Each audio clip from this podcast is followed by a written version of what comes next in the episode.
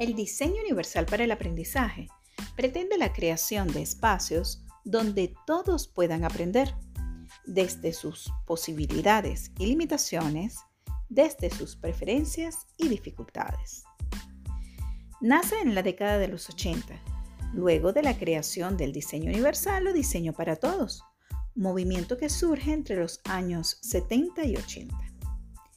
Para el 84, fundamentados en la propuesta de Mays sobre diseño para todos, los especialistas Royce y Mayer crean el CAST, el Centro de Aplicaciones Tecnológicas Especiales, reconociendo que las barreras para el aprendizaje no son de hecho inherentes a las capacidades de los estudiantes, sino que surgen de su interacción con métodos y materiales inflexibles.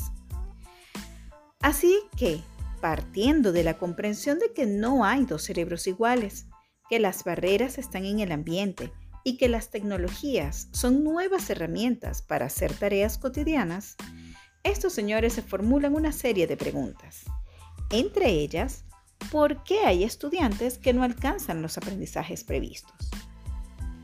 A partir de estas tres líneas de acción, proponen un entorno educativo que dé respuesta a todos los estudiantes inmersos en un aula diversa, que implique dotar de flexibilidad al currículo, los medios y los materiales, con el fin de garantizar el acceso y procesamiento de la información.